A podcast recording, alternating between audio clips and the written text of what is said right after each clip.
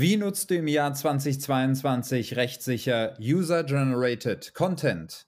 Diese Frage klären wir jetzt. Moin, mein Name ist Daniel Gremm. Ich bin Online-Marketing-Ökonom und bei mir verstehst du, wie du das Richtige richtig machst. Heute habe ich IT-Anwalt Michael Rohrlich zu Gast. Gemeinsam bieten wir an der IHK Düsseldorf IHK Zertifikatslehrgänge an. Herr Rohrlich, wie nutze ich im Jahr 2022 rechtssicher User-Generated Content? Also damit gemeint für alle Zuhörerinnen und Zuhörer sind Inhalte, die von ja, den Besuchern, den äh, Followern in Social Media, den Besuchern von Webseiten und so weiter selber erstellt werden. Also von meinen Besuchern, meinen Kunden, die äh, Fotos, äh, die Texte, die Videos und so weiter. Was muss ich rechtlich beachten? Wenn ich nicht selbst produzierte, sondern von Usern produzierte und zur Verfügung gestellte Inhalte nutzen möchte? Äh, auch das ist ein relativ weites Feld. Ähm, da ist im, im letzten Jahr äh, im Grunde eine Neuregelung des, des Urheberrechts gekommen. Ähm, und zwar äh, in puncto, oder, oder ich sage mal das Stichwort Upload-Filter ähm, was ja relativ ähm, heiß diskutiert war und hoch umstritten war. Äh, diese Regelung gibt es inzwischen im, im deutschen Recht. Das heißt, für gewisse große Plattformen, ich nenne es mal YouTube oder Facebook, ja, wo man eben äh, solchen Content hochladen kann in, in medialer Form, also sei es Grafiken oder Videos oder sowas. Äh, da müssen dann bestimmte technische Maßnahmen in, in Form dieser sogenannten Upload-Filter installiert werden, um äh, potenzielle Urheberrechtsverstöße zu ähm, identifizieren und äh, möglichst quasi schon frühzeitig zu verhindern.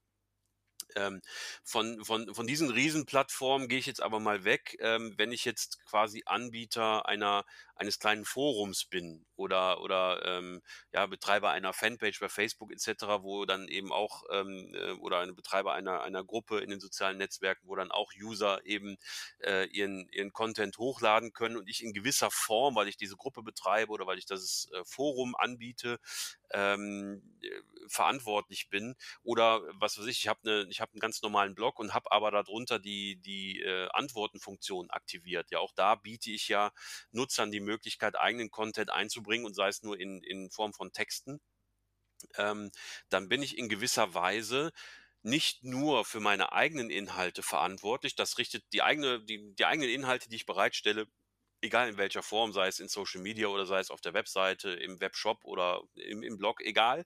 Äh, immer dann, wenn ich eigenen Content bereitstelle, bin ich sogenannter Content Provider und dann richtet sich meine Verantwortlichkeit für meine eigenen Inhalte nach, nach den ganz allgemeinen Gesetzen. Ja, also äh, überspitzt gesagt, alles das, was ich offline nicht darf, darf ich online auch nicht ähm, also jemanden beleidigen zum Beispiel oder einen Urheberrechtsverstoß begehen, in fremde Markenrechte eingreifen, solche Dinge.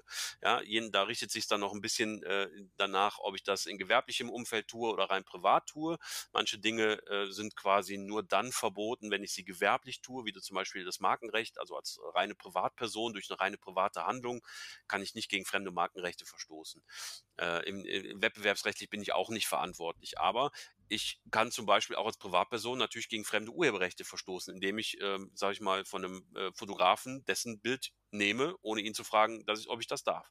Äh, so ganz pauschal. Das heißt, alles das, was ich selber poste, bin ich natürlich selber verantwortlich. Ich denke, das ist soweit selbsterklärend.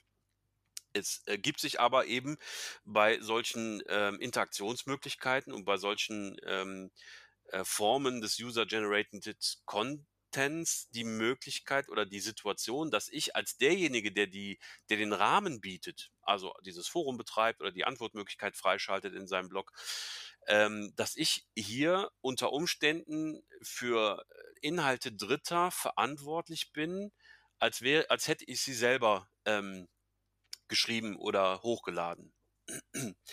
ähm, und zwar ähm, ist das darin begründet, dass ich dann ja quasi ähm, Service Provider bin. Das heißt, ich stelle den Rahmen bereit, ich äh, eröffne, äh, wenn man das juristisch sozusagen äh, so sehen will, eine Gefahrenquelle für andere, ja, indem ich ein Forum bereitstelle, wo sich Nutzer austauschen können, wo Nutzer ähm, eben ihr Content bereitstellen können. Und weil ich diese Möglichkeit eröffne, bin ich unter gewissen Umständen auch für die Inhalte Dritter verantwortlich, als wenn ich sie selber geschrieben hätte. Ich bleibe jetzt mal dem Thema, äh, einer, einer meiner User äh, auf meiner Plattform schreibt einen Text und darin ähm, macht er irgendwas strafrechtlich Relevantes, also irgendwie Nazi-Propaganda, Beleidigung, solche Sachen. Dann ist natürlich in erster Linie derjenige dafür verantwortlich, der das Ganze selber gepostet hat. Ja, klar. Aber ich als derjenige, der ihm den Rahmen geboten hat, durch das Forum zum Beispiel, ähm, der ist auch dafür verantwortlich, aber nur unter bestimmten Voraussetzungen. Ähm, weil ich quasi eine, über meine eigene Haftung hinausgehende Haftung für Dritte habe oder für Inhalte von Dritten. Das geht nur in bestimmten Voraussetzungen und zwar in aller Regel dann äh, hafte ich dafür, wenn ich von diesen Inhalten Kenntnis erlange und nicht sofort handle äh, und zwar im Sinne von äh, ähm, Löschen oder zumindest Sperren dieser Inhalte. Ja, von mir wird nicht verlangt, dass ich aus dem Stand quasi Diplomjurist bin und alles direkt sauber irgendwie alles äh, bewerten kann in jeder, jeder Hinsicht. Ja, es kann sich ja um verschiedene Verstöße handeln. Können ja strafrechtlich relevante Dinge sein, ja, da muss ich aus dem Stand quasi Strafverteidiger sein.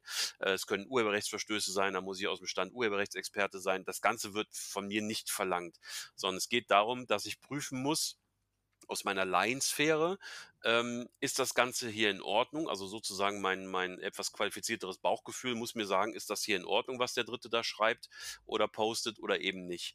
Und immer dann, ähm, wenn ich im Zweifel halt äh, sage, hm, hier ist was komisch dran, das könnte rechtsmissbräuchlich äh, oder, oder rechtswidrig sein, dann muss ich das Ganze sperren und äh, klären. Ja? Und Im Zweifel irgendwie durch einen, durch einen Anwalt oder durch Rücksprache mit dem User, der es gepostet hat ähm, und darf es im Zweifel dann eben nicht veröffentlichen, muss es sperren bzw. löschen. Eine Zwischenfrage. Ähm, welchen Zeitrahmen äh, gibt mir das Gesetz bzw. die Präzedenzfälle, die es da zu diesem Thema schon gibt. Also wie viel Zeit habe ich, um dieses sofort reagieren zu realisieren? Ähm, Sie, das Gesetz sagt, ähm, Sie müssen unverzüglich handeln. Unverzüglich, äh, das ist im, im äh, bürgerlichen Gesetzbuch definiert, äh, bedeutet äh, ohne schuldhaftes Zögern. Ja, lernt man als Jurastudent schon im ersten Semester und kann auch im, im letzten Semester seines Studiums noch nicht so richtig damit was anfangen, weil ähm, das kann äh, alle möglichen Zeiträume bedeuten. Ohne schuldhaftes Zögern heißt, ich muss so schnell wie möglich handeln. Ja, und das kann manchmal innerhalb von Minuten, Stunden, Tagen oder Wochen sein. Es kommt auf, den, auf die Umstände tatsächlich an. Ich würde es andersrum aufziehen. Wenn ich sowas sehe, also irgendeinen Inhalt, der mir komisch vorkommt, ähm, dann würde ich eben äh, nicht sagen, so, ich mache jetzt erstmal Feierabend und am Montag gehe ich wieder ins Büro und kümmere mich drum. Oder ich fahre jetzt erstmal drei Wochen in Urlaub und, und mache das dann. Sondern sobald ich Kenntnis von einem Inhalt erlange, ja, sei es, dass ich ihn selber sehe oder dass mir ein anderer User das meldet, ähm, und der Inhalt kommt mir irgendwie rechtlich komisch vor, muss ich reagieren. Ja, und den zumindest mal sperren ja, oder eben nicht ähm, veröffentlichen lassen, je nachdem, wie das eingestellt ist, und im Zweifel sogar löschen ähm, oder eben das Ganze mal rechtlich abklären lassen. Was ich nicht machen muss, ähm, ich muss jetzt keine pauschale Vorabprüfung von jedem Inhalt, der irgendwie gepostet äh, werden soll, machen. Das nicht. Das würde auch je nachdem, wie groß mein Forum oder meine Plattform ist, dann auch wirklich den Rahmen sprengen. Ähm, also eine, eine anlasslose Vorabkontrolle von allen möglichen Inhalten ist nicht notwendig, aber je größer mein Forum ist, je umfangreicher die, die Nutzerinteraktionen sind und die Nutzerpostings, äh, desto eher würde ich versuchen, ein System zu installieren, was es mir erlaubt, eben möglichst schnell zu reagieren, indem ich eben sage, naja, bei jedem Posting ähm, biete ich eine Option an, wo andere User das melden können als verdächtig oder als Spam oder als rechtswidrig, ja, wie das die großen äh, sozialen Netzwerke ja auch machen inzwischen. Oder ich setze quasi so Moderatoren ein, wenn ich ein Forum habe. Ja, für jedes Unterthema kommt ein eigener Moderator und die haben dann die Aufgabe, immer mal ein Auge drauf zu haben, was wird denn da gepostet. Ja, wenn ich ein großer Anbieter bin wie eBay etc., die können sich vielleicht auch erlauben, ein System äh, KI-getrieben dahinter zu setzen. Also dass eben ein, eine künstliche Intelligenz, ein Algorithmus drüber guckt und nach bestimmten Schlüsselwörtern oder Verhaltensweisen sucht, die ganzen Fälle raussucht und wo dann abschließend vielleicht nochmal ein Mensch drüber guckt. Das schaffe ich natürlich nicht als kleiner Blogbetreiber, der jetzt keine riesen äh, ähm, äh, ja, Notice- and Takedown-Abteilung hat, wie, wie eBay zum Beispiel. Ähm, aber je größer ich bin, je mehr User-Content ich auf meiner Webseite verarbeite und zulasse, desto eher muss ich mir was überlegen, dass es mich äh, quasi in die Lage versetzt, auch wirklich schnell zu handeln. Also ich darf nicht quasi sehenden Auges in die Situation laufen, dass ich sage, das läuft ja alles aus dem Ruder, das ist so viel, ich kann das eh nicht kontrollieren, ich lasse es halt laufen. Ja, sondern ich muss mich selber in die Lage versetzen, wenn ich schon so eine so ein Forum, so eine in Anführungsstrichen Gefahrenquelle eröffne, Entschuldigung, dass ich dann auch wirklich sage, ähm, ich schaffe es bei potenziell rechtswidrigen Inhalten ähm, so schnell wie möglich, wie es das Gesetz eben verlangt, zu handeln und zu reagieren. Ja, ähm, ein Beispiel äh, vielleicht noch zum Schluss zu dieser Thematik eine Frage. Ich stelle mir jetzt vor, ein Unternehmen sagt, ich möchte jetzt mehr mit User-Generated Content machen, mache vielleicht ein Gewinnspiel, mache vielleicht eine Aktion, wo mir ja, Besucher vielleicht lustige Urlaubsvideos oder Fotos oder Texte schreiben oder ja, wie, wie gesagt, Videos oder Fotos erstellen und mir zuschicken können. Und ich möchte dann auf meiner Webseite, in meinem Social Media Kanal etc. diese Inhalte vielleicht nutzen für Collagen oder für andere Zwecke, könnte es dann sinnvoll sein, ähm, ja, ein Dokument aufzusetzen, wo man sich quasi das Einverständnis äh, der erstellenden Person quasi einholt, um damit sicher zu sein, äh, da nicht irgendeine äh, rechtliche Problematik daraus erwachsen zu lassen? Ähm, ja, es kommt, also egal, was man in so ein Papier reinschreibt, also erstmal vorweg, das ist äh, auf jeden Fall eine gute Idee, so, so, ein, so ein Vertrag, so ein Dokument aufzusetzen, aber egal, was ich da reinschreibe, ich habe immer die gewisse Gefahr im Nacken, ähm, dass ich quasi gegen Bildrechte Dritter verstoße oder gegen Urheberrechte Dritter verstoße, ähm, weil ich quasi im in, ähm, im Rahmen dieses äh, Immaterialgüterrechts, also wo ich quasi jetzt kein Auto kaufe und das, das Recht an einem Auto erwerbe, sondern wo ich ja quasi das, das Nutzungsrecht an einem Bild zum Beispiel oder einem Video übertragen bekomme, ähm, habe ich keinen sogenannten gutgläubigen Erwerb. Das heißt, ähm, äh, ich kann mir zwar von demjenigen, von dem ich das Bild oder das Video jetzt bekomme, äh, schriftlich zusichern lassen, dass er die Rechte daran hat äh, und dass da äh, alles mit rechten Dingen zugeht. Ähm, das hilft mir im Zweifel aber nicht, ähm, wenn derjenige da nicht die Wahrheit sagt. Also wenn der das Bild geklaut hat oder wie auch immer. Ja, dann ähm, hänge ich trotzdem am Fliegenfänger.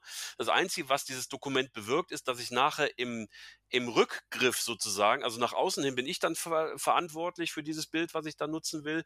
Ähm, wenn da aber ein Problem mit auftaucht, dann kann ich natürlich im Innenverhältnis zu demjenigen, der mir das Bild dann zur Verfügung gestellt hat, vielleicht in Regress gehen. Ja, es nutzt mir aber natürlich nichts, wenn der pleite ist oder im Ausland sitzt oder wie auch immer, dann hänge ich trotzdem allein am Fliegenfänger. Also mich komplett meiner Haftung ähm, entledigen kann ich auf diesem Wege nicht. Ich kann sie aber in gewisser Weise ähm, einschränken oder sagen wir so nach hinten etwas absichern in der Kette. Ähm, vor allen Dingen habe ich ja zwei Probleme, um, um das vielleicht noch ein bisschen ähm, äh, zu erwähnen. Ähm, wenn ich solchen Content nutzen will, in der Weise, wie Sie es beschrieben habe, ähm, dann kriege ich ja, äh, dann habe ich zum einen das, die urheberrechtliche Problematik. Ich muss also sicher sein, dass mir urheberrechtlich nichts droht, dass ich also die Nutzungsrechte auch wirklich korrekt an diesen äh, Bildern erwerbe oder an diesen Videos. Äh, und zum anderen, äh, wenn auf diesen Videos oder Bildern andere Personen erkennbar dargestellt sind, dann habe ich ja nicht nur das Urheberrecht an der Backe, sondern auch das Recht am eigenen Bild der Personen, die da zu sehen sind. Und das muss natürlich auch abgeklärt sein. Ja, es kann also ähm, in, im schlimmsten Fall kann es sein, dass das äh, urheberrechtlich ein Problem ist und dass die Menschen, die darauf abgebildet sind, gar nichts davon wissen. Also dass quasi, dass ich gegen das Recht am eigenen Bild der Personen, die da abgebildet sind, verstoße. Beide Fälle müssen abgeklärt sein. Wenn ich jetzt nur Bilder von der Landschaft oder so habe, dann fällt das Recht am eigenen Bild natürlich weg. Aber ähm, ich habe auf jeden Fall immer die urheberrechtliche Problematik und manchmal eben bei, bei Porträt- oder Menschenfotografie habe ich dann häufig auch noch die Problematik des Rechts am eigenen Bild, dass ich abklären muss. Auch da, wenn ich das von Ihnen beschriebene Papier eben aufsetzen wollen würde, müsste ich das mit berücksichtigen, dass derjenige mir zusichert, dass nicht nur das Urheberrecht okay ist, sondern eben auch das Recht am eigenen Bild der abgebildeten Personen ähm, abgeklärt wurde. Mehr zum Thema lernst du in meinen IHK-Zertifikatslehrgängen. Klicke einfach auf den Link im Beschreibungsfeld. Und wenn du bei der nächsten Folge sofort informiert werden willst, dann abonniere einfach den Kanal. Bis dahin, tschüss!